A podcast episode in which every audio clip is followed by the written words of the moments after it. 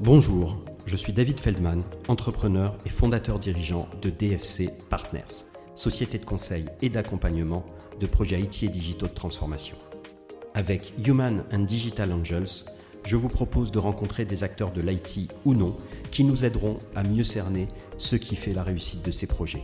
Directeurs des systèmes d'information, entrepreneurs, coachs, recruteurs, RH, spécialistes des sciences cognitives, le panel sera très large. Human and Digital Angels, le podcast de DFC Partners, c'est maintenant. Bonjour à tous, c'est David Feldman. Bienvenue sur Human and Digital Angel by DFC Partners, le nouvel épisode de notre podcast. Et cette semaine, je j'invite parmi nous Valérie Klingerman. Salut Valérie. Salut, enchanté. Ça va Ouais, ça, ça, fait drôle hein, de se parler comme ça. Oui, ça fait drôle. Ça fait drôle. Alors on va vous expliquer Ça pourquoi ça fait drôle.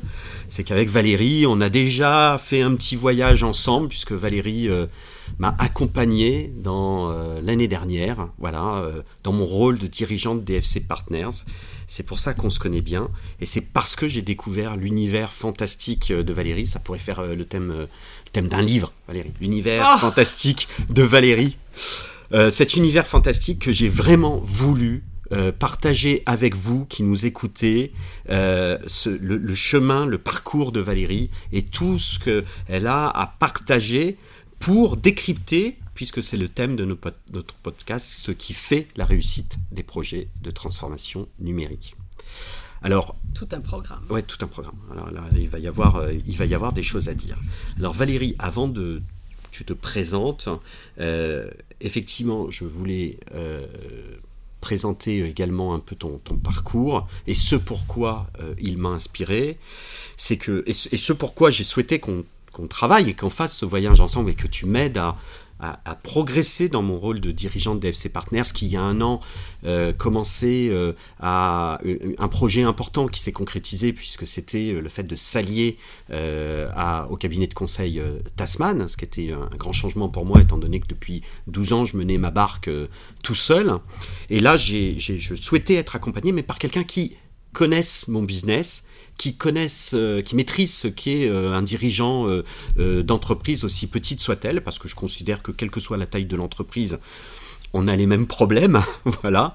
Et donc, et, là, on m'a mis en relation avec toi et on m'a dit, écoute, Valérie connaît bien parce que elle a dirigé des BU, elle a dirigé des boîtes dans l'IT sur des euh, volumes importants, puisque tu as dirigé une BU chez IBM, où tu gérais un, un, un- un- un budget, si je puis dire, ou en tout cas un chiffre d'affaires de 200 millions d'euros, un tu m'as dit. plus, Et ouais. puis après, euh, tu vas l'expliquer, tu as géré une société où là c'était encore euh, plus important. Et donc je me suis dit, ok, Valérie connaît véritablement ce qu'est ce rôle, euh, ce que ça implique de bien, ce que ça implique en tant de, comme stress. Et puis, ce que l'on m'a dit aussi, c'est que il y a eu quelque chose qu'on va pas décou- dé- découvrir tout de suite parce que justement, il va falloir que vous restiez avec nous pour comprendre pourquoi, ce qui s'est passé. Et Valérie a changé de vie. Voilà. Et c'est là que Valérie est allée après vers son univers fantastique. On a, on a créé un roman là en quelques secondes. Et là, changement de vie important euh, avec un, un travail sur des choses qui m'ont paru extrêmement importantes dans la réussite. Certes de tout projet, mais effectivement comme c'est, on a un lien, ce fil rouge sur l'IT, la réussite des projets de transformation euh, euh, numérique. Voilà, j'ai- ça va jusqu'à Ça va, ça va ça Bon, va. Je continue d'écouter. tu continues d'écouter. Bon, voilà, donc c'est voilà ce que vous allez découvrir avec nous. Euh, je pense que euh, c'est vraiment euh, un chemin de vie très intéressant à écouter et des choses très intéressantes aussi à comprendre parce que vous allez voir, on va vraiment sortir du cadre. On va pas vous parler de process, de procédures. On va vraiment parler de choses qui sont parfois très loin de l'IT, très loin des projets de transformation numérique et pourtant qui sont essentiels selon nous, Valérie. On va essayer de fédérer nos auditeurs autour de ces thèmes, mais selon nous pour la réussite de ces projets. Alors, Valérie, qui es-tu? Alors, merci pour l'intro, David, et merci de m'avoir invité. je m'exerce encore. C'est ce encore un entraînement. C'est c'est la deuxième fois que je le fais, mais Ouais. bon, j'essaye de. Alors, qui es-tu? C'est une vaste question, très vaste. Euh, ce que je souhaite partager ici, c'est que bah, je suis une businesswoman. Euh, J'ai fait de la vente, euh, Et puis je suis de la vente, de la direction commerciale, de la direction de filiale, et euh, que dans le monde de l'informatique, que ce soit des, chez des éditeurs ou dans des sociétés de services. Et euh, j'ai fait ça pendant presque 30 ans. Ah oui, quand même. Donc euh, voilà, j'ai un peu de... J'ai quelques heures de vol, on va dire, sur le sujet. Et puis je suis aussi une personne qui aime l'authenticité, les liens avec la nature. Et dans ma jeunesse, j'ai eu la chance de faire beaucoup de voyages mhm. euh, en mode aventure-expédition. Et ça a beaucoup structuré euh, ma façon de voir les choses. Et surtout, euh, quand il y a des obstacles ou quand il y a des difficultés. Et Dieu sait si le monde de l'IT, c'est un monde compétitif qui nécessite de l'excellence dans le, le delivery des projets. Et il y a des gros projets avec des équipes importantes. Et donc il y a des challenges humains euh, tous les jours. Et la qualité euh, de fonctionnement des équipes, si tous les, produits, les logiciels, les matériels sont bons et que le projet il est bien construit, c'est la qualité humaine qui va mmh. faire la mmh. différence. Et la qualité des interactions. Comment moi je vis au sein de cette équipe. Et euh, donc voilà, je suis une personne assez simple avec un euh, sacré, un sacré parcours. Euh. Et, ce que je veux aussi ajouter, c'est que toutes ces années dans l'informatique, ça a été vraiment quelque chose qui m'a beaucoup structuré, qui m'a permis d'être une personne organisée, avec une capacité de, de, travail et de faire les choses qui m'aident énormément dans, dans ma vie d'aujourd'hui. C'était spécifiquement parce que c'était de l'IT ou c'est parce que tu étais à des rôles de, de, Les deux, je pense. Les deux? Ouais, les deux. C'est-à-dire que monter sa boîte, euh, faire accoucher des projets, faire avancer des choses, c'est plus facile si on l'a déjà fait euh, X fois.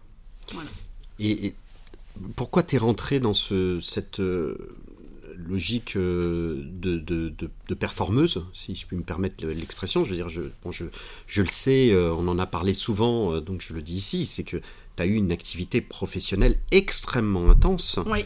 Euh, tu l'as dit, tu as beaucoup voyagé, mais au-delà de ça, et tu vas peut-être nous expliquer la qualité de l'intensité, mais je sais aussi qu'il y avait une intensité personnelle euh, où, des fois on s'implique au-delà euh, du travail. Mm. J'aime beaucoup cette expression où on dit, je dis des fois, on, laisse quelques minutes de sa vie dans, parce qu'on y met tellement d'intensité que ça nous, ça nous use un peu.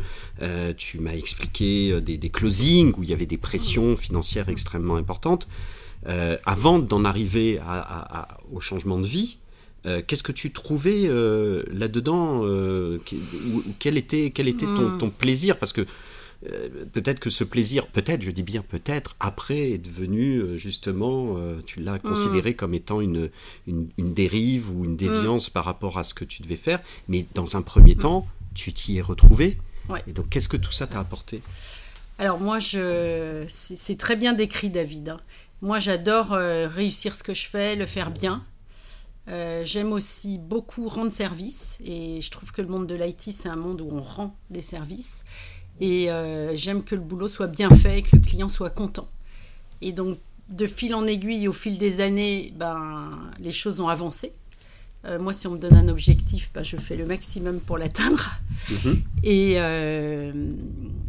et alors, dans la vente, hein, il y a la il y a un cycle. Des fois, on les atteint, des fois, on les atteint pas. Les atteint pas. Euh, ce qui est vrai, c'est que euh, ça m'a énormément donné d'adrénaline, mm-hmm. euh, voilà, de, dynamisme, de, aussi de stimulation intellectuelle. Je trouve que c'est des grands projets et on voit qu'avec une idée, avec un client, on peut réaliser quelque chose qui va transformer un business ou vraiment l'améliorer. Et c'est intéressant parce, que, moi, je travaille avec des banques. Ouais. Voilà. Et plus on avance, plus les projets deviennent grands, plus ça met en œuvre pour pouvoir les réussir euh, mm. des équipes importantes et des, mm.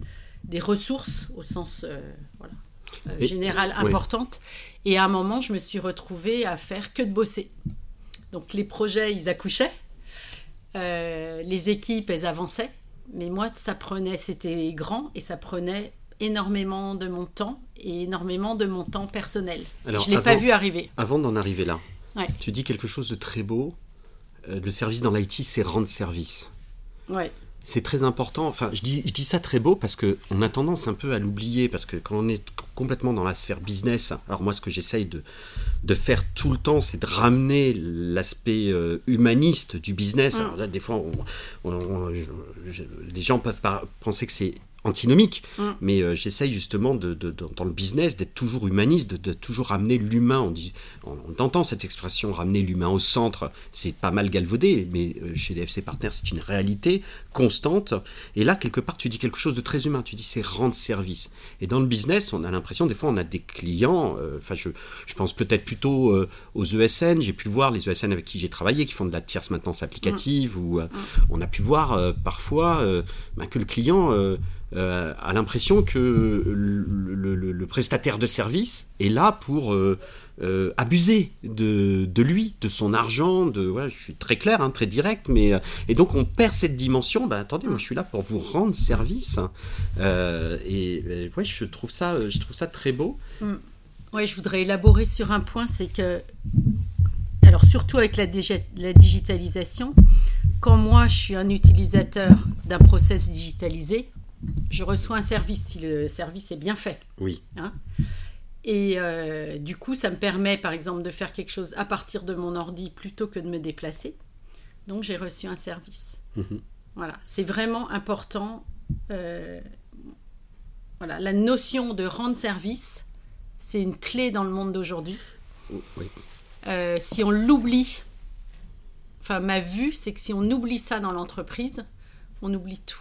Hein. On est là pour rendre un service, pour faire quelque chose qui va faire avancer le schmilblick. J'adore quand je t'entends parler comme ça parce que comme je, quand je sais ce, que, ce dont on va parler et ce que l'on a fait ensemble, Ah parce que qui moi, sont- je sais sont pas, hein. à des millions de kilomètres de, de tout ça, non mais c'est là où, où- Mm. où c'est là où ta personnalité est juste extraordinaire, c'est-à-dire cette, cette maîtrise de, de, de, du, de- du monde digital et de, euh, et, et- et du, des sujets contemporains de ce monde-là. Et puis euh, ce que tu fais aujourd'hui, on va on va y venir.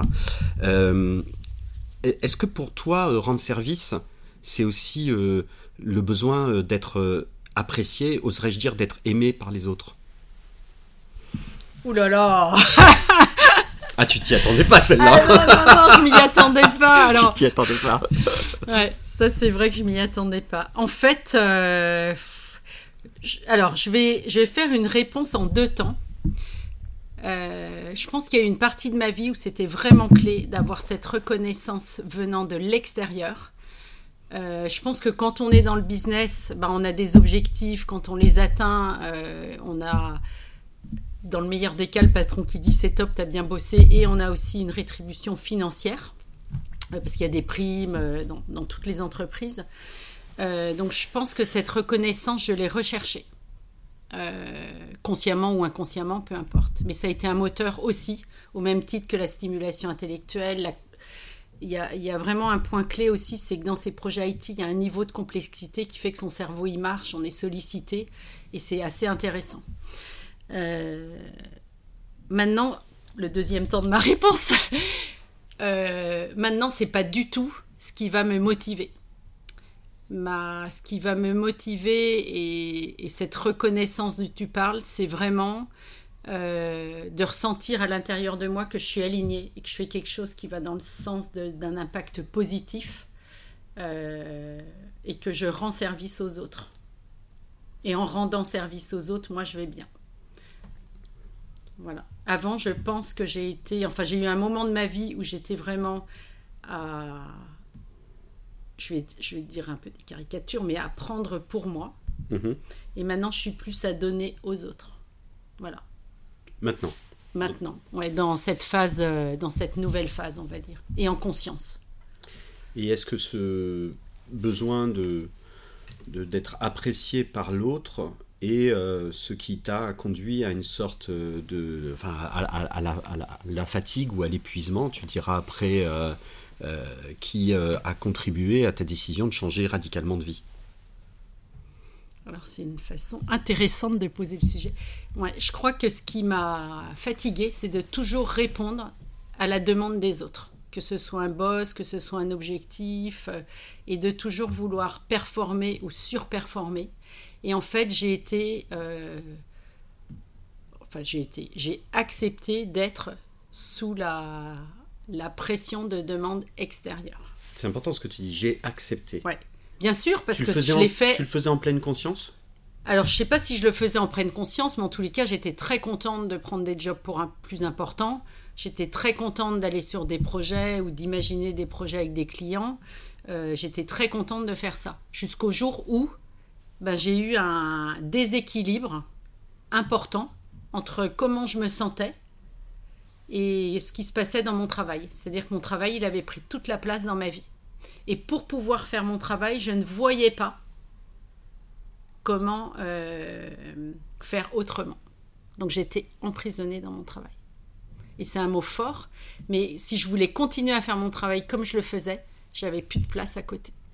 Ou beau, pas suffisamment de place. Alors, de place pour faire quoi hein? Pour ma famille, pour manger, pour dormir, pour prendre des vacances sans être connecté tout le temps, euh, pour avoir une boîte mail où il y avait moins de centaines de mails par jour. Voilà, toutes ces choses qui font qu'à un moment, ça monte, ça monte, et puis on se sent. On se dit, euh, bon, là, comment je fais Hein, Parce que dès que je pars, ben, il y a des centaines de mails en plus par jour. Dès que je prends une journée. Et ça peut pas s'arrêter. Et donc, il y a un côté où on se sent. euh, Enfin, moi, je me suis. Je dis on, mais en fait, ce qui est important, c'est que je parle de ma. Comment je l'ai vécu. Moi, je me suis sentie où dans un moment où j'avais plus d'espace. je, pense que ça doit parler à énormément de, de- personnes. Euh, après, on, le, gère plus ou moins bien, mais euh, et, ça fait bien entendu écho à beaucoup de discussions que l'on a eues euh, que eu ensemble. Après, ça peut être une question d'équilibre, mais c'est vrai que c'est des situations que aujourd'hui on peut vivre tous, de, part aussi la, frontière entre la, vie professionnelle et, la vie personnelle qui est euh, euh, balayée par euh, l'intrusion des, technologies et qui nous amène à être connectés tout le temps.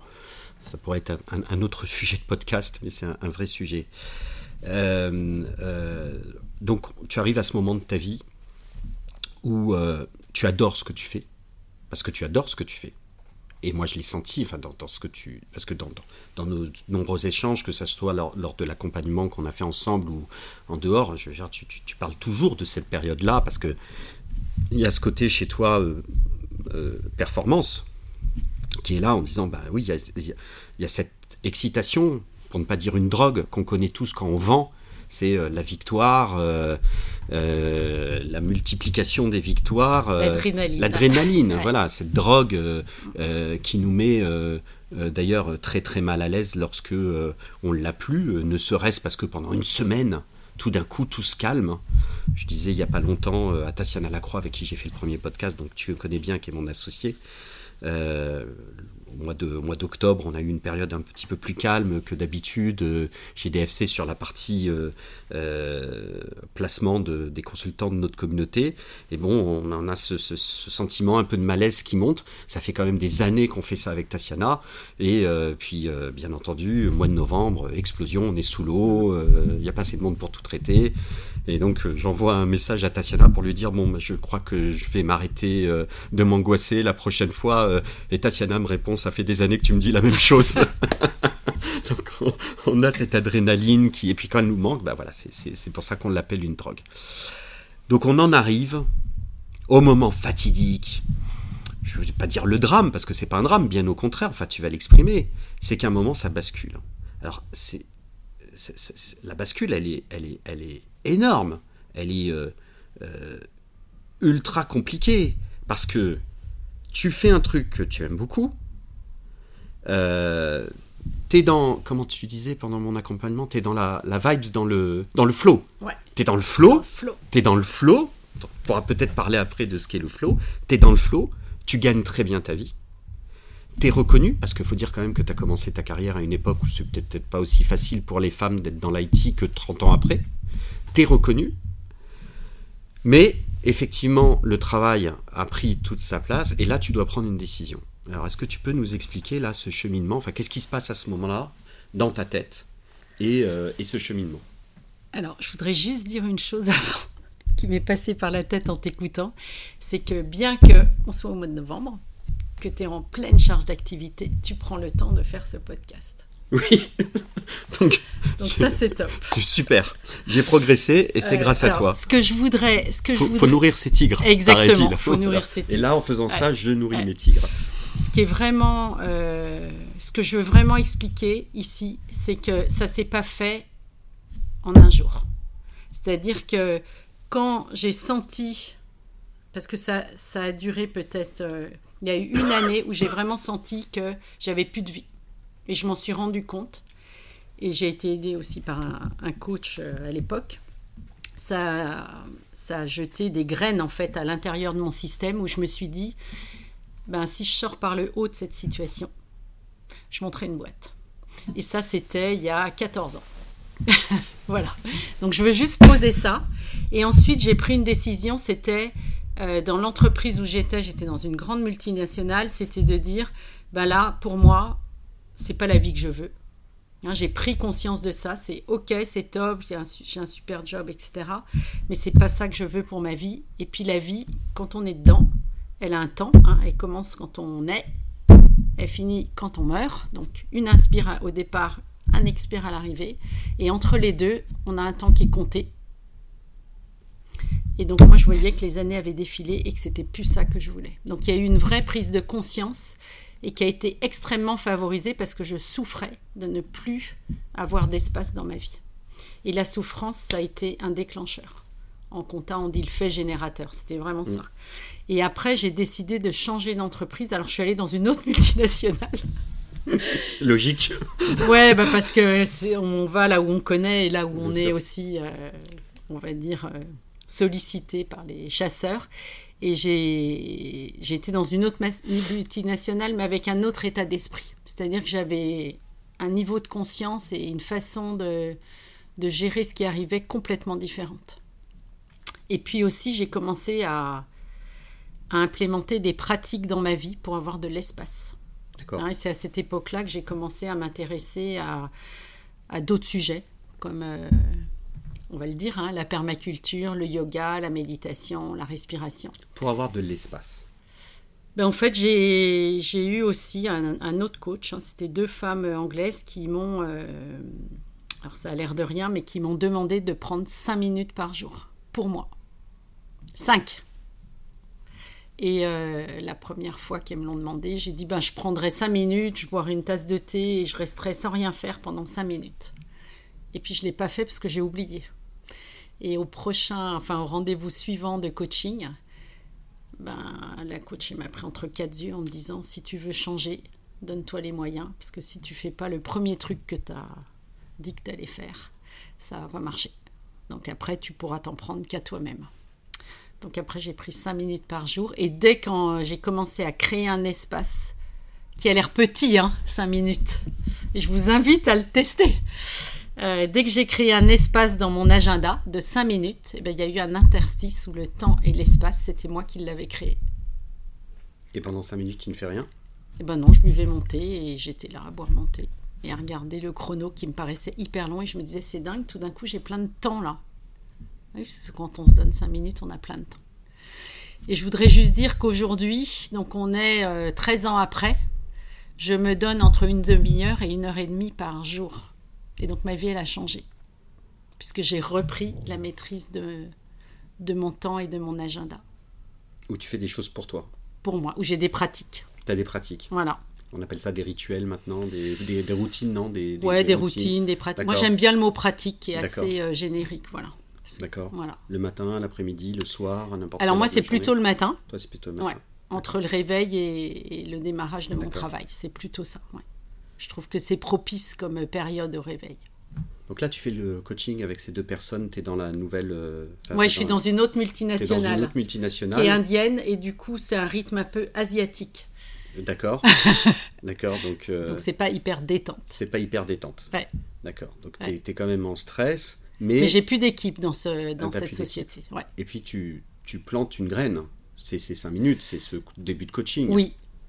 Oui, je plante des graines et je vis mon travail différemment. Donc je reprends ma liberté et surtout j'ai entre les deux jobs j'ai fait un arrêt de deux mois et dans ces deux mois c'était l'été c'était juillet août euh, j'ai fait que des choses que j'aimais que j'avais pas eu le temps de faire pendant des années auparavant Ok. Donc on a fait avec. Tu as fait une petite bucket, bucket list, on appelle ça comme ça Ouais, euh, en fait j'ai écrit, j'ai dessiné, j'ai été voir des amis, j'ai fait le tour de France, j'ai voyagé, j'ai vu ma famille, on a passé beaucoup de temps en famille. Bah, c'était, y avait, les enfants n'étaient pas à l'école et euh, je me suis nourrie. Et au départ, avant les deux mois, je me suis dit oh là là, c'est énorme de mois. Et puis une fois que les deux mois se sont passés, j'ai rappelé mon futur nouvel employeur en leur disant j'ai besoin d'une semaine de plus parce que j'avais l'impression que j'avais vécu pendant ces deux mois. Ouais. Voilà, Ah oui. C'était riche, Ah oui. c'était vivant. Ouais, Et tu as pu re- re- redémarrer après? Ouais, j'ai redémarré sans souci. Sans souci. Ouais, sans souci, avec un autre état d'esprit. Mais il y avait ce stress? Tu étais dans une entreprise avec un rythme. euh, Alors c'était plus le même hein, parce que c'est une très bonne question. C'était plus le même stress parce que euh, je pense que j'avais pris conscience de comment me nourrir, comment euh, gérer mes journées. J'avais commencé à faire des choses qui me, qui me nourrissaient. Je n'étais plus que 100% dans le travail. mhm. Voilà. Donc il y avait vraiment quelque chose qui s'était. Voilà, il y avait une, une petite euh, pousse verte qui sortait de terre, les graines commençaient à pousser. Et puis euh, j'avais démarré le yoga, j'avais démarré des activités qui me, où je comprenais pas du tout ce qui se passait. En revanche, j'y allais. Voilà. Donc j'ai repris ma respiration, j'ai appris à respirer, j'ai appris à me poser, j'ai appris à ne pas avoir un cerveau qui est en surfonctionnement permanent.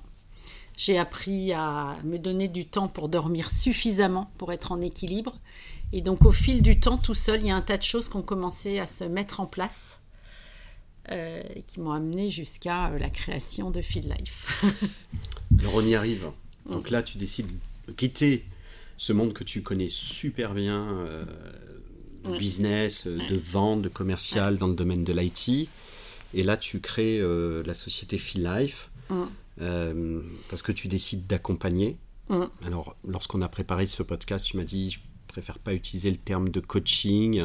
Tu vas expliquer pourquoi. Mm. Alors, qu'est-ce que tu veux faire quand tu crées Feel Life? C'est quoi ton, c'est quoi ta, ta volonté? Alors quand je crée Feel Life, je me Déjà, dis... c'est un changement de vie important parce que, tu, Ouais. tu- je veux dire, même Ouais. matériel, hein, on en avait Ouais. parlé. Tu, Ouais. Tu, tu te finis les, les super euh, gros salaires, euh, Ouais. une sorte de sécurité financière. Ouais. euh, et je crois même que tu vends, tu vends, tes, tu vends ton, ta maison, tu vends Ouais. ton appart. Voilà, ça- le changement, il est, il, il- il est Oui. poussé très très loin. Alors je tiens à dire que autant j'étais très claire sur ce que je voulais faire, autant de le faire, j'ai quand même euh, un peu stressé. Super, merci de le dire. Non, non, parce que tu sais, des fois, alors surtout, surtout Parce dans que le monde je de- me suis inquiétée, Ouais. je me suis dit mais comment je vais faire pour Ouais. gagner ma vie Non, bah, Euh, ça, Donc je suis c'est- passée c'est comme ça. ultra important de dire ça parce que ça aussi je tiens à le faire et, et euh, avec, euh, avec Priska qui est la responsable communication de DFC qui, qui nous accompagne sur ce podcast aujourd'hui qu'on voit pas mais qui est euh, notre fabuleuse réalisatrice. Euh, on tient souvent à, à communiquer aussi sur les failles. D'ailleurs, il n'y a pas longtemps, Mm. je communique, j'ai fait un post euh, sur LinkedIn sur euh, tout- tout- toutes les failles que j'ai eues Mm. avant d'arriver euh, à, à- à l'événement du rapprochement avec, avec Tasman. Et c'est le poste qui a le mieux fonctionné. Donc c'est vrai qu'on est dans un monde aussi avec les réseaux sociaux Mm. où on ne voit que euh, la partie réussite des personnes, Mm. alors que bien entendu on ne réussit pas si avant on n'a pas de doute, d'échec, euh, etc. Donc oui, ça a été... euh, mais c'est- pour ça que je te pose la question, parce que pour moi, c'est... euh, voilà, tu avais un précipice, tu t'es lancé dans le précipice. Mm. Généralement, on n'y va pas. On Mm. fait un petit pas en arrière ou on longe. Et toi, t'as sauté dans le précipice. Alors, alors, on est en France, donc ok, j'ai sauté. Maintenant, je tiens à dire que euh, j'avais préparé le saut. Donc, j'avais mis de l'argent de côté. Quand je suis partie de ma dernière entreprise, j'ai eu le chômage. D'accord. Et donc, ça m'a permis de sauter avec quand même un filet en dessous. Oui, ce, qui, ce, qui- ce Voilà. que beaucoup d'entrepreneurs font et ce qui Ouais. est tout à fait louable. Et donc, je- mais je, je tiens à le dire parce que euh, l'idée, c'est pas de sauter dans le vide et, Non, non, puis de voir euh, et d'atterrir sur sûr. la tête. Moi, je l'ai fait, Ouais. par contre. Ouais. J'ai- failli atterrir sur la tête, mais, je m'en suis- mais moi, je l'ai fait. ça. Et l'autre chose, c'est que je l'ai fait à, à un âge où euh, mes enfants ils sont grands, les études des enfants sont payées, et donc mes engagements financiers sont différents euh, d'une période où euh, on est en train de construire sa vie. Très important de le dire. Et c'est très important. Donc moi, je l'ai fait à un moment qui était très propice même si j'ai fait des changements dans mes actifs financiers, c'était très propice pour diminuer le risque et préparer ça. Et en fait, en faisant ça, je me suis acheté du temps. Tu t'es acheté du temps. Bah oui, parce que je me suis dit, si ça ce met que dit Warren Buffett sur le temps. Ah ben non, mais je vais le savoir. Warren Buffett, euh, qui est l'homme qui sans doute peut s'acheter n'importe quoi dans ce monde, euh, fait attention à une chose son temps. Quand tu prends l'agenda de Warren Buffett, l'histoire dit que quand tu prends l'agenda de Warren Buffett, il n'y a rien dedans. Parce ah. qu'il dit que le temps est son, sa plus, son plus grand trésor. Et que donc il ne veut pas perdre de temps. Parce que s'il perd du temps, il perd son trésor. Et c'est pour lui la chose la plus. Euh, ce, qui, ce, qui, ce qui nous rend le plus riche, c'est la mm. maîtrise de notre temps et le fait d'avoir du temps. Voilà. Merci Warren. voilà, donc je me suis acheté du temps pour pouvoir euh, bah, déjà implémenter les pratiques plus dans ma vie, de me donner plus de temps, plus d'espace et de construire Feel Life. Donc là, c'est comme ça que j'ai appelé mon entreprise, en étant vraiment aligné avec moi-même. Pourquoi tu l'as appelé Feel Life? Ah Alors Feel Life, ça veut dire euh, sentir, se sentir vivant. Mhm sentir sa vie. Et moi, il y a un moment, je sentais plus que j'étais vivante. C'est un peu euh, extrême ce que je dis. Et ça a été euh, séquence authenticité. Ça a été vraiment le jour où je me suis rendu compte de ça. Je me suis dit ça, c'est pas possible. Ma vie, elle est précieuse. Pourquoi je ne ressens plus que je suis vivante? C'est-à-dire que je n'avais pu. Je faisais les choses comme un automate. Mon cerveau, il turbinait en permanence. Et euh, je, ne ressentais plus, par exemple, le plaisir d'être avec des gens que j'aime. Je, me rendais compte intellectuellement que je ne le ressentais plus. Et là, j'ai eu comme un, bouton rouge qui clignote ou une sirène qui s'allume. Et je me suis dit, ça, c'est pas possible de rester là. Et je me souviens avoir dit à mon mari à l'époque, on va partir en vacances. Et parce qu'il faut que je me reconnecte. Et donc on est parti en vacances, j'ai fait que de dormir. On était, je me souviens, on était à Venise et je n'arrivais pas à me reconnecter. Je n'arrivais pas à prendre plaisir à ce que je faisais. Des choses que j'aimais beaucoup, être avec mes enfants, mon, mari qui est devenu mon ex-mari, mais peu importe. Et euh, je, pensais au travail, euh, je pensais à dormir, je n'arrivais plus à profiter du quotidien. Et ça, ça a été vraiment alerte rouge. Et donc, quand j'ai cherché le nom de Feel Life, je n'ai pas euh, du tout commencé par ce nom-là. C'est pas quelque chose qui est venu d'un coup. En revanche, j'ai pensé aux graines qui avaient fait que j'étais rendue là à vouloir monter ma boîte. Et en retournant dans le passé et en allant à l'intérieur de moi fouiller entre guillemets ce qui avait déclenché le, premier pas, je me suis rappelé de ça et je me suis dit ah, faut jamais que tu oublies ça, Valérie. Et du coup, je l'ai appelé comme ça. Je l'ai appelé en anglais parce que j'ai une vie très anglo-saxonne et je trouvais que ça faisait joli. Voilà. Et, tu as décidé de te reconnecter en aidant les autres? En fait, j'ai décidé. Euh, d'abord, je me suis reconnectée. Et en faisant cet exercice de reconnexion, je me suis dit. Alors, c'est des grandes questions, donc je me suis dit. Euh, l'entre... Alors, moi, je, viens, je, vais juste faire un, un préalable c'est que je viens du monde de l'entreprise. Et donc, pour moi, le monde de l'entreprise, c'est le monde qui fonctionne dans un contexte de ressources contraintes pour faire des projets de petite taille, de moyenne taille, de grande taille, mais avec des idées, des hommes et des ressources. L'entreprise, c'est un cadre fantastique pour pouvoir faire des projets. Mhm. Et les projets, ils marchent. Même si les gens s'engueulent, même si on a des contraintes de budget, on arrive à délivrer des choses. Et donc j'ai une conviction et une expérience qui font pour moi l'entreprise, c'est un cadre fantastique. Je pense vraiment que c'est le terrain de bataille pour relever les défis qu'on a dans le monde aujourd'hui. Euh, donc voilà, je veux poser ça mhm. euh, pour expliquer que euh, c'est, je pense que c'est vraiment là où les choses peuvent se, passer aujourd'hui. Donc ensuite, pourquoi moi j'aide les autres? En fait, moi, je suis allée vers l'accompagnement parce que je crois vraiment qu'en manageant et en, en étant leader d'équipe dans une autre manière. Et l'autre manière, c'est de ramener du sens et de la connexion à soi. Ça permet, euh, j'ai une conviction vraiment, de, devenir une entreprise à impact positif, de devenir une entreprise qui permet de, bah, de remettre de l'humain au cœur du réacteur.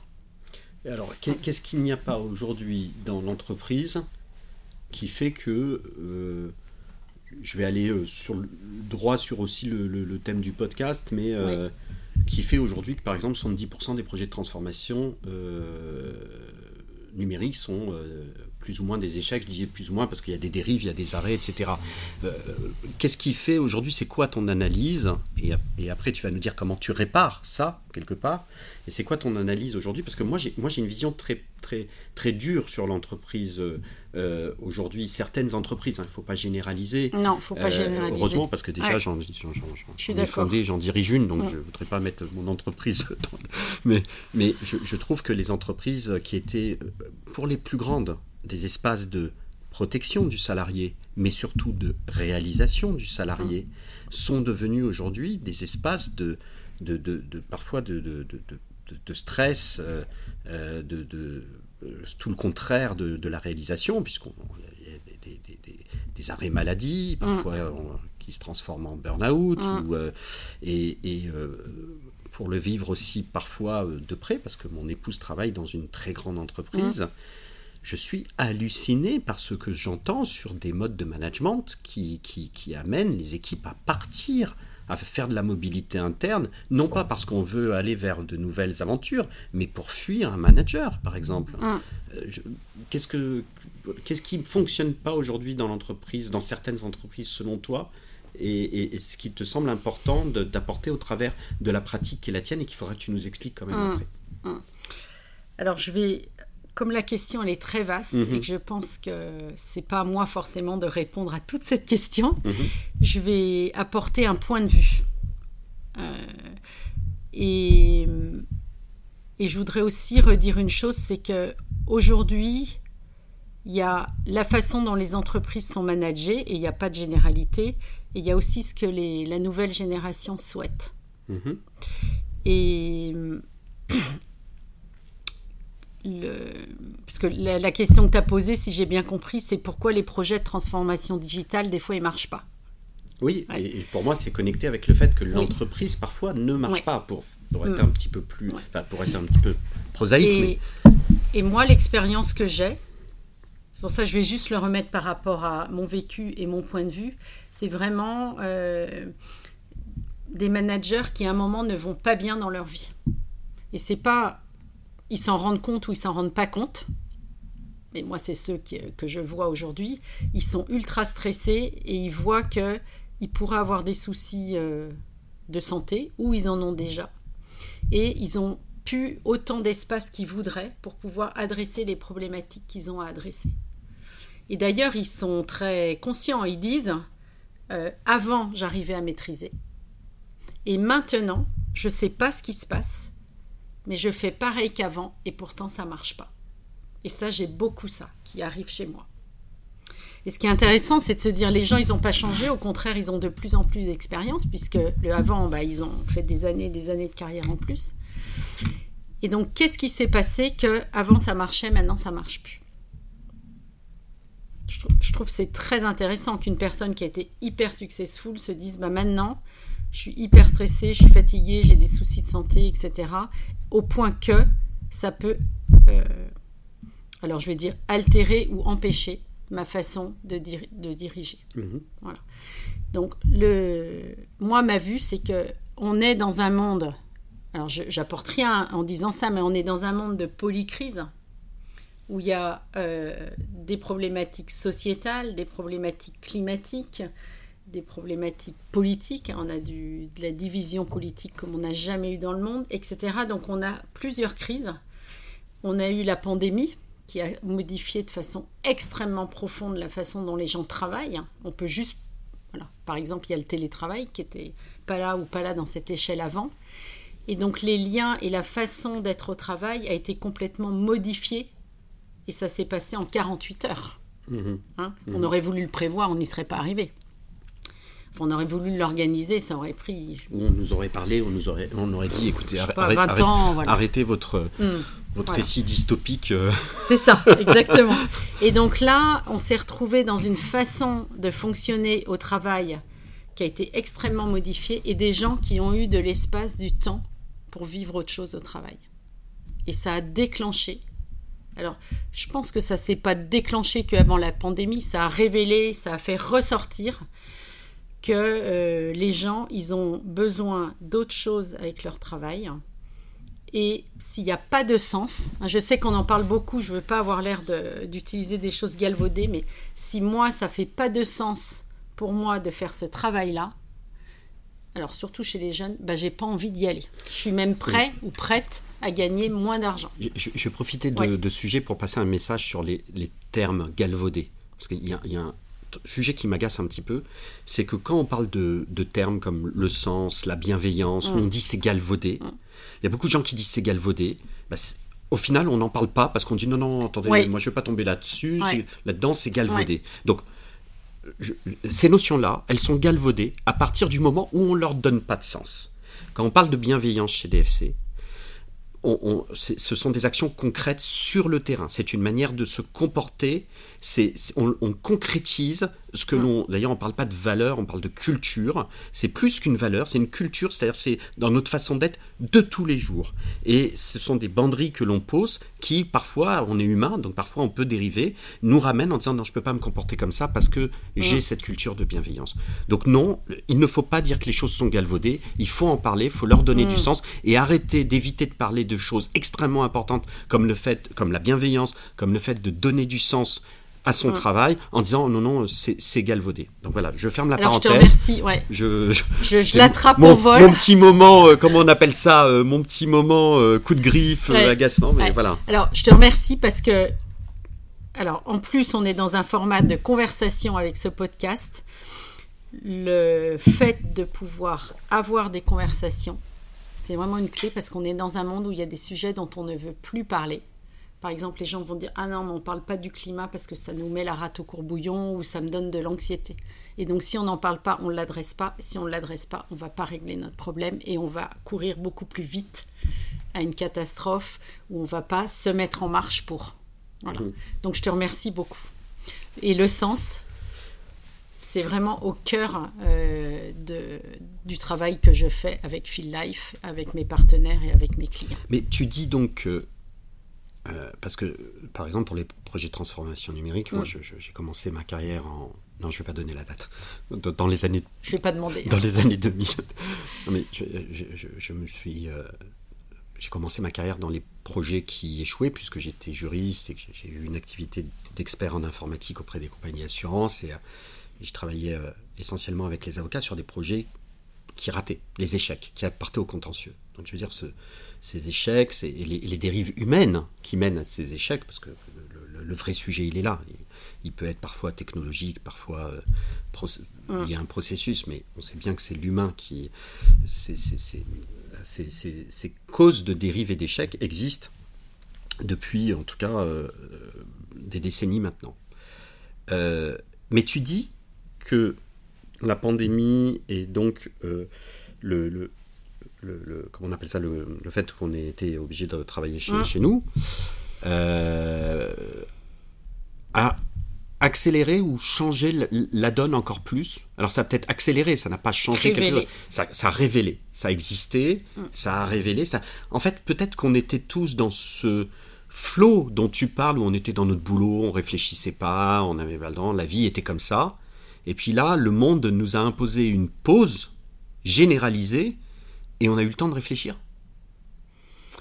bah, Tu vois, tu es, derrière ton ordi à faire euh, toute la journée derrière ton ordi, chez toi.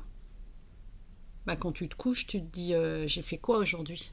Ah oui, c'est pas qu'on a eu le temps de réfléchir, c'est qu'on s'est mis. Parce que c'est vrai, là, où tu as raison, c'est qu'on a fait que travailler.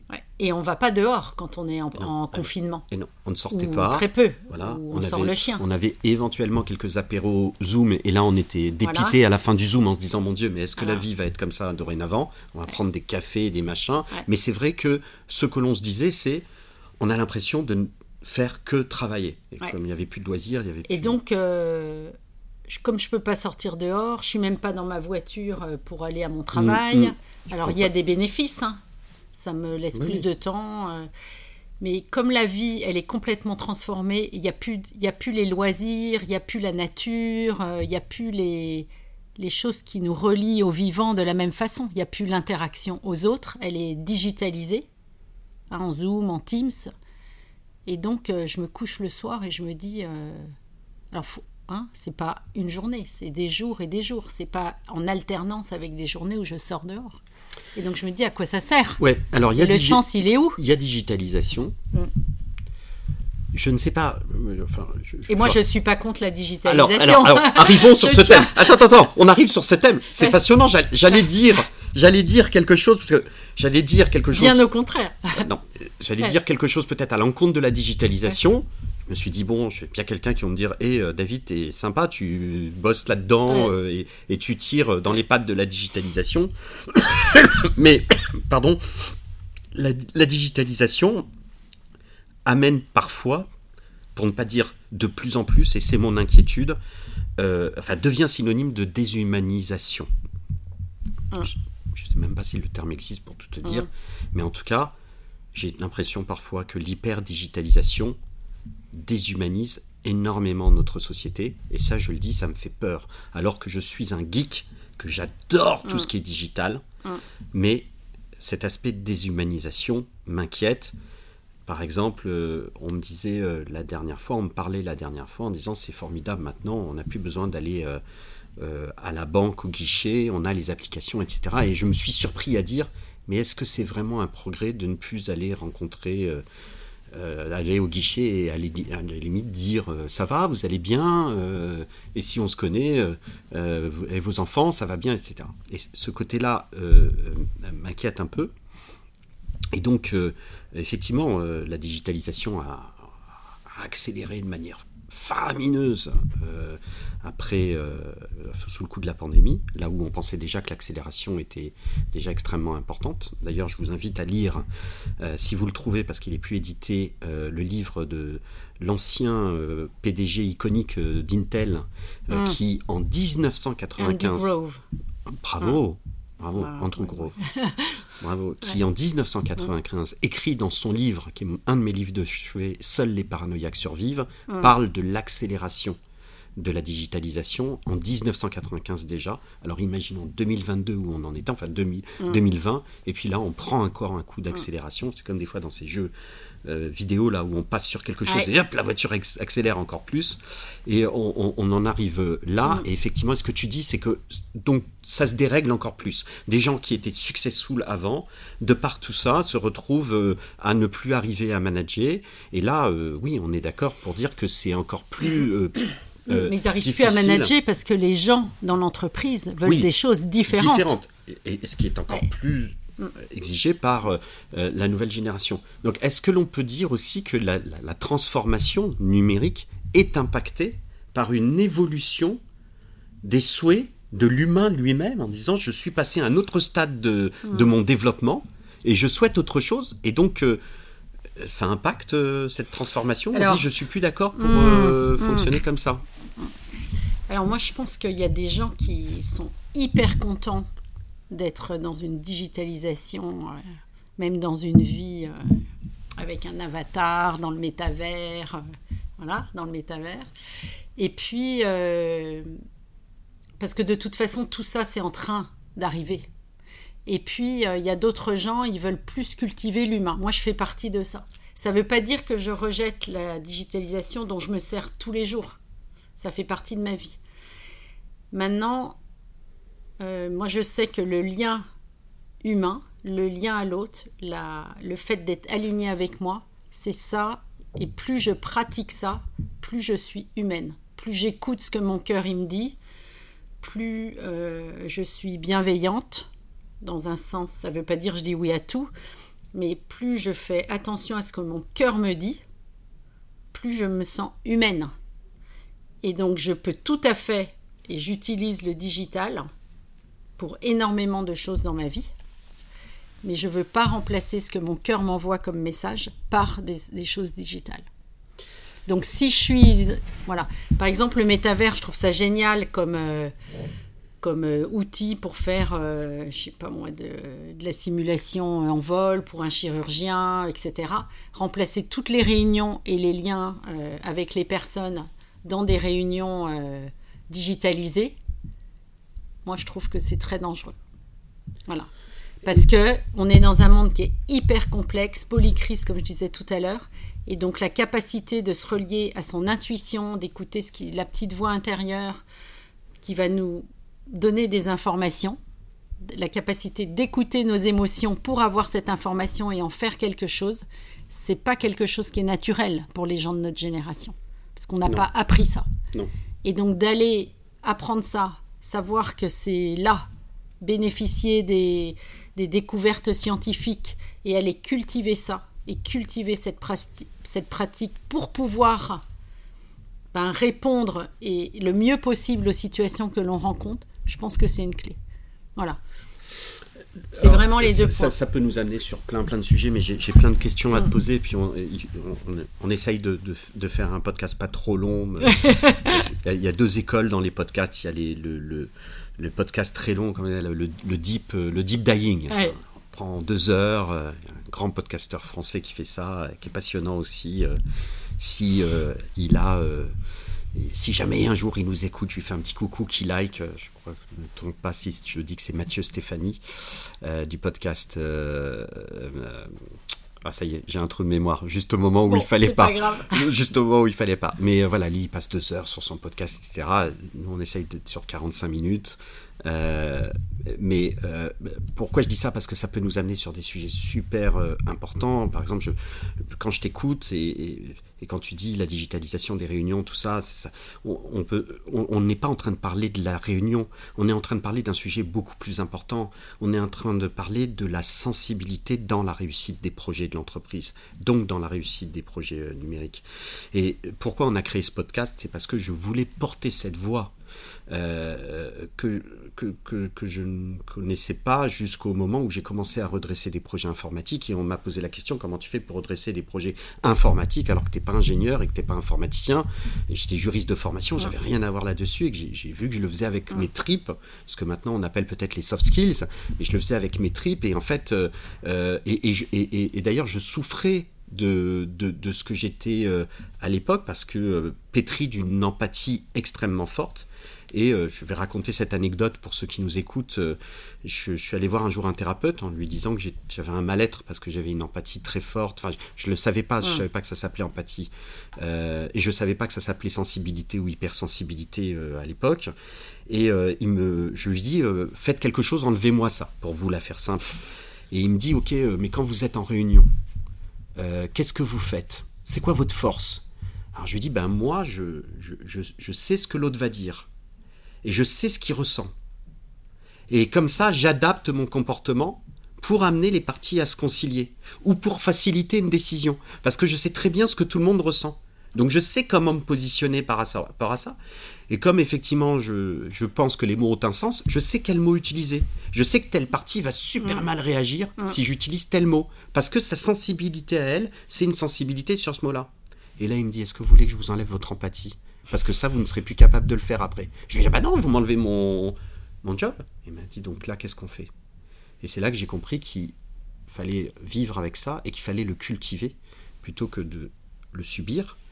Et c'est là où je pense que cette partie humaine, alors moi je le mets, je n'ai pas ton, ton, expertise, mais tu vas nous en parler sur le sujet, cette partie humaine que moi j'appelle très globalement l'hypersensibilité, cette capacité d'empathie, euh, cette capacité euh, à, tout de suite identifier euh, le bon sens, que j'appelle avoir le sens du bon sens. plein de choses qui me paraissaient normales à l'époque où j'ai vu qu'en fait c'était pas si évident et encore plus dans le monde de l'entreprise qui laisse pas le temps tu le disais le pire encore c'est encore quand on a du mal à maîtriser tout ça mais qu'en plus on n'a pas le temps parce que quand on le maîtrise très bien et qu'on n'a pas le temps eh ben, le manque de temps vient impacter ta qualité de décision quand bien même tu es empathique, quand bien mm. même. Voilà. J'espère que je suis clair pour, mm. nous, pour ceux qui nous écoutent, mais mm. c'est ultra important. Et si je suis pas clair, c'est parce que c'est, c'est très compliqué, que c'est des notions qui, bien que hyper maîtrisées, ne sont pas encore vraiment répandues, voire parfois encore mal jugées par les gens, parce que peut dire hypersensible, c'est un pleurnichard, même si c'est moins vrai aujourd'hui, mais ça reste vrai. Donc pour moi, ce, c'est cette capacité quand, tu m'as accompagné, tu m'as fait comprendre une notion qui est hyper importante, c'est l'intelligence, ou en tout cas les, compétences interpersonnelles. je ne savais pas que j'avais ça, et, tu m'as appris à, comprendre que c'était ça qui était important pour moi, qui me nourrissait. C'est pour ça qu'on a pris la décision de créer ce podcast. C'est parce que c'est dans cet exercice que je me sens euh, bien, je, et je, le dirai à la fin, mais ce qu'on fait là et notre échange me passionne. Euh, et j'espère passionneront nos, auditeurs. Enfin, franchement, je vois pas comment ça pourrait être autrement, mais c'est pas grave. Parce que c'est vraiment passionnant. C'est un peu immodeste ce que je viens de dire, mais c'est pas grave. Euh, mais, mais voilà, tout ça est pour moi ce qui fait la réussite d'une transformation, après qu'elle soit numérique, organisationnelle, mais ce qui fait. Euh, voilà. Donc, et c'est pour ça que j'ai voulu te recevoir sur le mm. deuxième épisode de notre podcast. Alors, je, Prisca va m'engueuler parce qu'on ne sait pas dans quel sens on va les mettre, mais c'est pas grave. Parce que ce que tu fais est, un objet, est, une action essentielle de la réussite des projets mm. de transformation. Avec Tatiana, on, avait, euh, on a parlé des, compétences, de comment on identifiait justement d'ailleurs le savoir-être chez les compétences, chez les compétences, euh, chez, les, chez les, les, candidats ou les consultants. Euh, mais ce que tu fais est essentiel. Et je pense que notre monde digital, numérique, et également parfois peut-être les, grands même les directeurs de systèmes d'information, ne perçoivent pas quelle est l'importance de cette partie-là dans la réussite de leurs équipes, dans la réussite de leurs projets, dans la réussite de leur direction de système d'information, parce que malheureusement, les écoles ne forment pas à ça. Et les écoles n'ouvrent pas à ces sujets-là. Donc tu décides de créer Feel Life. Tu penses que c'est important. Je pense pas, je suis sûr. Pardon, tu es sûr. Tu vas nous dire ce que tu fais, mais moi j'aimerais comprendre quelles sont les techniques vers lesquelles tu vas Excuse-moi d'appeler ça technique, pratique, vers lesquelles tu vas, parce que euh, tu dois accompagner. Alors, tout à l'heure, on a, on a parlé de coaching. Je veux juste solder ce sujet-là. Tu dis, je ne veux pas parler coaching. Non pas, cher coach, on vous adore, mais c'est, Valérie dit, ça déclenche euh, chez les personnes qui ne sont mm. pas coach une, une idée euh, qui peut être pas forcément la bonne idée, en tout cas dans ce que tu veux faire. je pense qu'il y a plein de coachs aussi qui, voilà, qui, qui peuvent se reconnaître dans ça. Donc, euh, il n'y a rien contre le coaching et contre les coachs. On a besoin de vous. Vous êtes des éléments essentiels de la transformation de notre société. Mais effectivement, il faut faire attention. Les mots ont un sens et parfois ils produisent des réactions dans la communication. Ce mm. qui est important, c'est la façon dont le message est reçu, pas que la façon dont le message est émis. Voilà, ça c'est dit. Donc les pratiques, parce que tu m'as amené à beaucoup respirer. Ouais. Et moi un jour je t'ai dit, mais Valérie, quel est le lien entre ma respiration et la réussite de ma boîte? C'est une bonne question. Alors effectivement, les pratiques, c'est euh, ou les techniques ou les outils. Hein, on peut utiliser le mot qu'on veut. Euh, c'est vraiment quelque chose qui va permettre d'être dans un état d'être qui va être favorable aux interactions avec soi et avec les autres. Donc juste pour sur le sujet des projets digitaux ou des projets qui ont rencontré des difficultés, juste pour euh, finir cette partie-là, euh, la capacité d'interagir. Donc déjà moi avec moi, comment je me comporte pour être à l'écoute, d'un client qui a des besoins ou d'un chef de projet euh, qui est crevé, qui n'arrive pas à délivrer, qui rencontre des problèmes, euh, comment tous ces gens ensemble ils fonctionnent, ben, si on n'a pas appris euh, à sortir des, écueils habituels, hein, je suis fatiguée, j'ai pas assez dormi, je me suis énervée après lui, je regrette, et donc voilà, donc les gens vont naviguer en disant c'est pas moi, c'est l'autre, et on perd une énergie une sérénité et surtout un espace pour être clair dans son cerveau qui vont être énormes. Et donc dans des situations où on a des écueils devant nous, la clarté, la lucidité, le fait de prendre ses décisions en étant dans un espace calme vont être des clés pour que ça se passe bien et pour euh, atteindre les budgets, les délais, etc. Donc comment je fais dans un monde où je suis sursollicité et je suis sous stress, sous pression, il y a énormément de choses qui, qui changent, a un environnement qui peut être très anxiogène. Comment je fais pour garder la tête claire et être bien? Voilà. Et c'est là où j'introduis euh, le travail de Feel Life et ce que je souhaite apporter en accompagnant des gens en individuel ou en groupe, c'est de permettre aux personnes de retrouver euh, alors l'équilibre, l'équilibre c'est un mot, enfin retrouver leur euh, état d'être qui va leur permettre d'être lucide, d'avancer, de trouver des solutions. Alors ça, passe, ça, passe, par de la prise de conscience de certains alors, sujets. Ouais, tout à fait. Et ça passe par des pratiques. Ouais, alors ce que je vois après on va dire, deux ans vraiment à travailler avec les entreprises. Qui, qui dans les entreprises? Quels sont alors quel est, quel est, quel est ton persona comme diraient nos amis ouais, alors j'en ai plusieurs j'ai le dirigeant j'ai des entrepreneurs un peu comme toi euh, hommes et femmes euh, j'ai des patrons de BU et j'ai aussi euh, je fais aussi en, en, digital en webinar des des sensibilisations et des formations auprès de managers et de collaborateurs. Et euh, je fais aussi du travail avec des comités de direction. Donc que des dirigeants en collectif. Voilà, ça c'est mes personas. Ok. Et donc tu disais au bout de deux ans Au bout de deux ans, ce que je constate, c'est que les pratiques qui apportent vraiment un impact, alors je vais dire le mot rapide, mais un impact quasi immédiat euh, et qui vont modifier son état d'être. Hein. donc je suis hyper stressée, j'arrive plus à décider, ma tête tourne comme, euh, un hamster dans sa roue. Ce sont la respiration et la méditation. Donc respirer, apprendre à respirer, ça tout le monde peut faire. La médite, ça prend un peu de, il faut prendre un peu d'élan parfois. Et ça peut être transformé par de la prise de conscience ou du travail en conscience et en présence. Donc il y a le mot pleine conscience que beaucoup de gens connaissent, le MBSR, hein, Mind Stress euh, Reduction, Mindfulness Stress Reduction. Euh, voilà, donc quand je suis, quand je me donne un petit espace pour être consciente de la manière dont j'ai réagi, je peux choisir la réponse que je donne à la situation. Si en revanche je suis soumise à mes instincts et mes réactions, eh bien ça va se passer parfois malgré moi. donc l'idée c'est de donner la possibilité aux gens de se rendre compte, hein, donc de pratiquer, se rendre compte de bah, mon élan, voilà, ce qui arrive automatiquement et comment je peux décider de répondre différemment. Hein, c'est au lieu de m'énerver là sur celui-là, vraiment il n'a rien compris, je vais me dire tiens qu'est-ce qui se passe? Là, il y a quelque chose à traiter parce que si cette personne ne comprend pas ce qu'il y a à faire, ça va mettre en péril cette réunion, ce projet, cette étape. Et donc, je peux décider de la manière dont je réponds. Donc, j'ai ce recul, j'ai cet espace-temps ou temps-espace qui me permet de décider. Et je retrouve euh, des pensées et de la lucidité que j'avais peut-être perdues. Et alors, ce que je voudrais dire aussi, c'est que dans les dirigeants, parce que les dirigeants, c'est des gens qui sont responsables, en général, qui travaillent beaucoup, qui ont des capacités de travail, qui savent tout à fait faire face aux écueils et aux obstacles que rencontrent les entreprises, parce que ça fait partie du boulot du dirigeant, de l'entrepreneur, c'est pareil.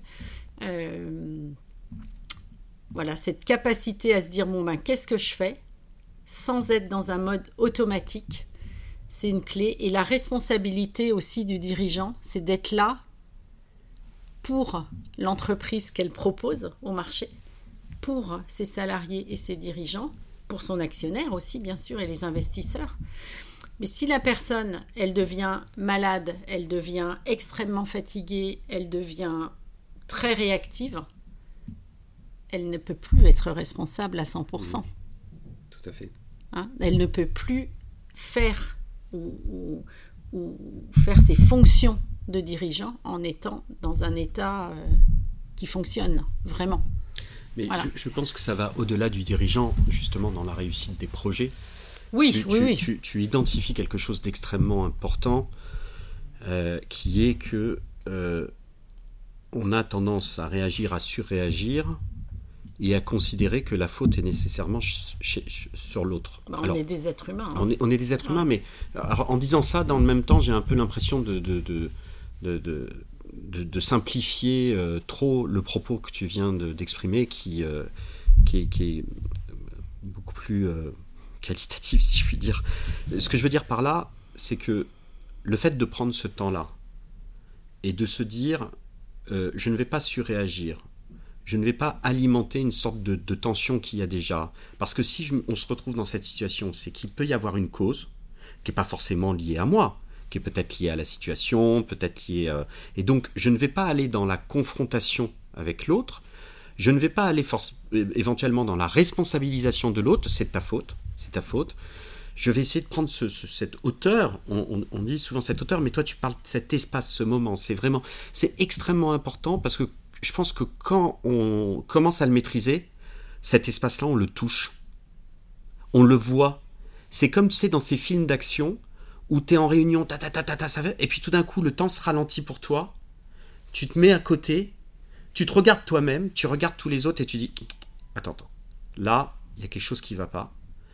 Euh, euh, et il faut que je trouve la clé pour désactiver tout ça.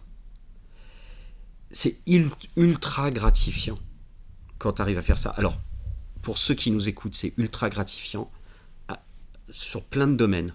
En termes de bien-être personnel, on s'énerve plus. On a une sorte de sérénité qui tombe sur, nous qui nous fait un bien fou. C'est ultra gratifiant vis-à-vis des gens avec qui l'on travaille, parce qu'on désactive plein de choses. Et on facilite. Et c'est en ce sens que ces pratiques-là sont des clés de la réussite des projets. Parce qu'on devient un super facilitateur. Il n'y a plus de problème, il n'y a que des solutions. Ouais, c'est magique. Mais des fois, ça paraît magique. Et puis c'est encore ultra plus gratifiant, parce que quand on sort de là, on a servi à quelque chose, on a donné du sens mm. aux équipes et on est ultra fier de soi. Mm. Et ça aussi, ça fait du bien. Ouais, je voudrais illustrer pour les auditeurs, c'est que donc moi j'utilise le triangle du drame.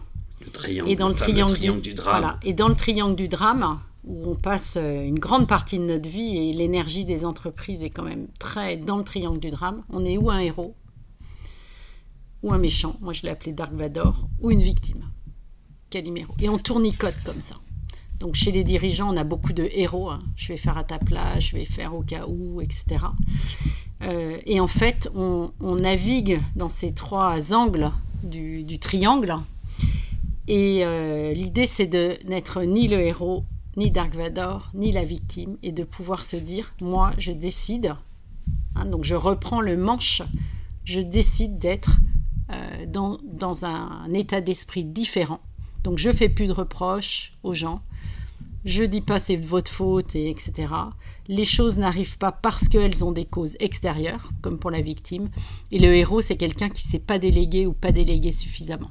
Hein, et qui va chercher un soulagement temporaire au lieu d'adresser la source des difficultés. Donc dès qu'on sort de ces trois euh, positions du triangle, on se met dans un état curieux, il y a un espace de conscience. Et quand on dit un espace et un temps, c'est un temps très court. Une fois qu'on est entraîné, c'est quasiment ah, automatique. Ah, c'est instantané. C'est instantané, mais, mais dans Et donc, voilà, euh, en y allant, on se dit, ben, qu'est-ce que je peux apprendre de cette situation qui est peut-être très merdique, qu'est-ce que je peux apprendre? Et je me mets en état curieux, ouvert. Hein. c'est comme j'ouvre les volets d'une maison et la lumière, elle rentre et donc je vois clair. Mais tu vois, Valérie, euh, moi, euh, quand, quand, euh, quand, j'allais en. Je rentrais dans les premières réunions pour redresser des projets qui allaient vraiment pas bien. Mhm. Donc, avec un état de tension énorme dans la réunion. Euh, je demandais souvent à tout le monde de dire écoutez, je voudrais qu'on revienne dans un esprit one team. C'était mon mot. Je ne savais pas comment l'exprimer autrement.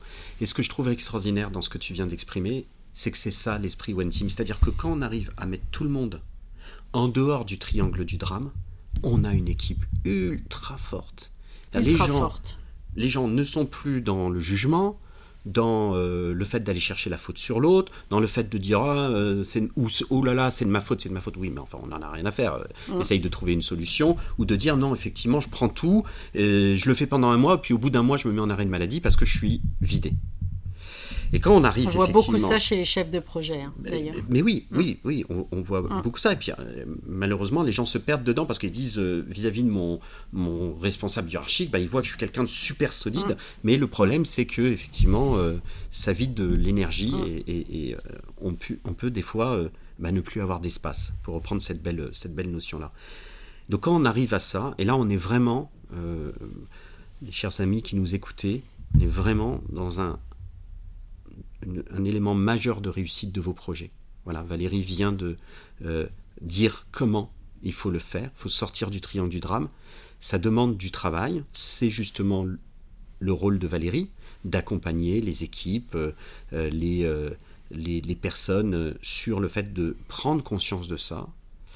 Ça a pu paraître dans le voyage qu'on a, fait ensemble, Valérie, parfois ça m'a pu, je te le dis, et c'est pas péjoratif, ça m'a, parfois ça a pu me paraître simpliste, et, sauf que maintenant, euh, il ne passe pas une journée sans que ces schémas, ces, formes, le triangle, on va pas parler aujourd'hui, mais il y a aussi la ligne, être au-dessus de la ligne, être en dessous de la ligne, ne viennent un moment à mon esprit quand je suis dans euh, tel ou tel échange, telle ou telle réunion, tel moment de la journée, qui, on le sait bien, en tant que euh, toute personne qui a des responsabilités, que ce soit un chef de, mm.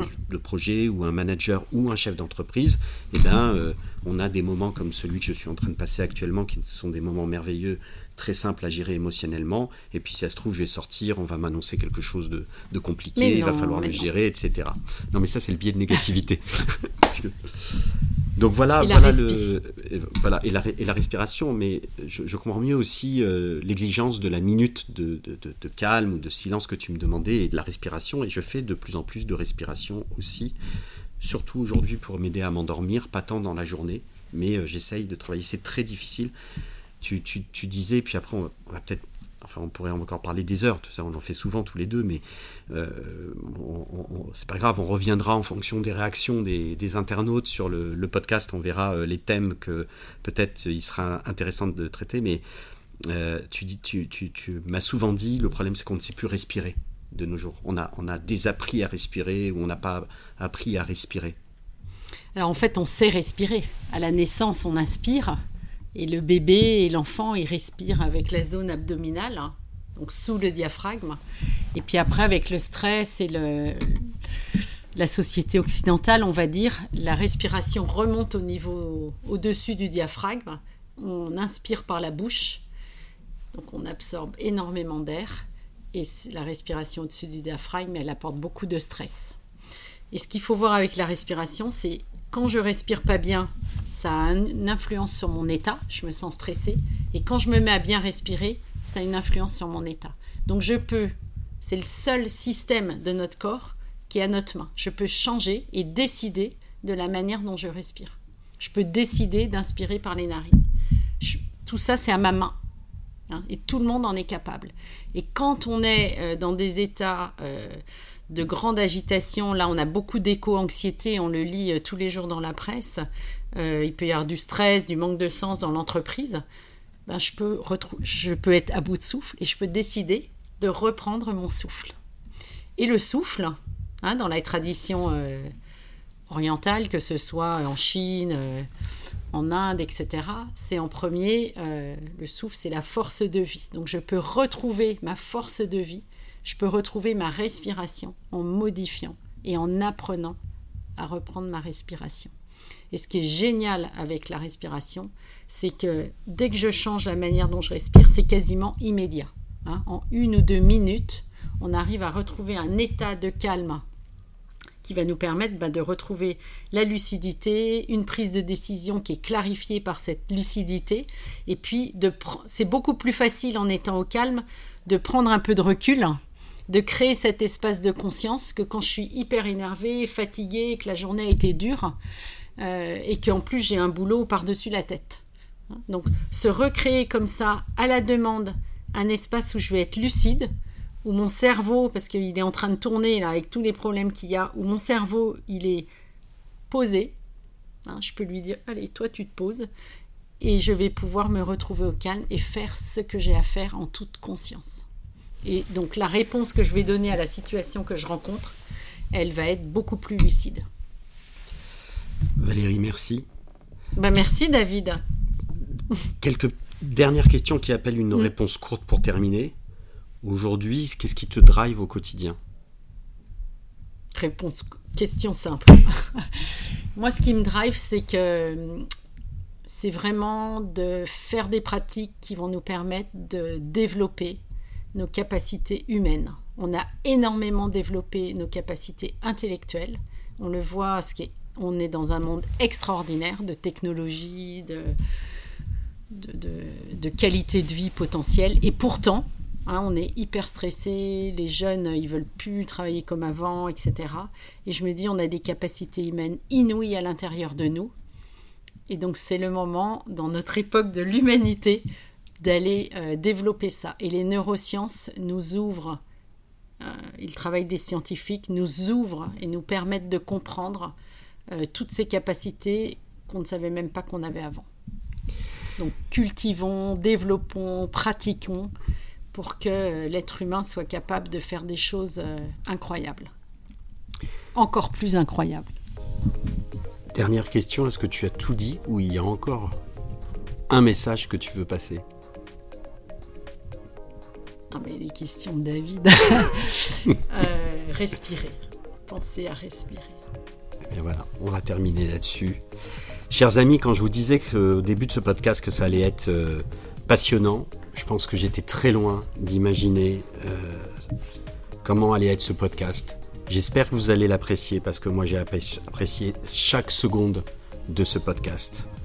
Euh, je, trouve que les thèmes sont des thèmes fondamentaux aujourd'hui pour les entreprises, pour la réussite des projets numériques des entreprises, mais je pense au-delà de ça, euh, pour euh, le bien-être euh, de notre société, de notre société au sens de la cité, pour le bien-être de la cité. J'espère que ça vous a plu. si c'est le cas, merci de noter ce podcast et de le commenter et dans vos commentaires d'indiquer ce qui vous a touché, les sujets que vous aimeriez qu'on approfondisse, parce que j'ai pris tellement de plaisir que j'ai bien envie de réinviter euh, Valérie. Mais surtout, aidez-nous à faire connaître ce podcast et aidez-nous à porter au-delà euh, euh, de notre cercle d'amis et de proches qui vont écouter ce podcast, apporter les messages qui sont à l'extérieur donc de ce cercle, parce que si, si vous êtes d'accord avec nous, on pense que c'est des messages plutôt importants. Voilà. Merci à tous, je crois que je n'ai rien oublié. Je me tourne vers Priska, mais euh, je fais attention parce que c'est le début. Je ne sais pas si je, j'ai, tout dit, mais en tout cas, voilà, je pense qu'on a passé un bon moment. Tu as passé un bon moment? Ouais, très bon. Merci David, merci Priska. Voilà, et eh bien écoutez, à, bientôt pour euh, un nouveau, une nouvelle édition Human and Digital Angels. Je ne sais même pas si on dit édition pour podcast, mais c'est pas grave. Je sais pas encore les, les termes des professionnels. À très bientôt, à très vite et merci euh, à tous de nous avoir euh, écoutés.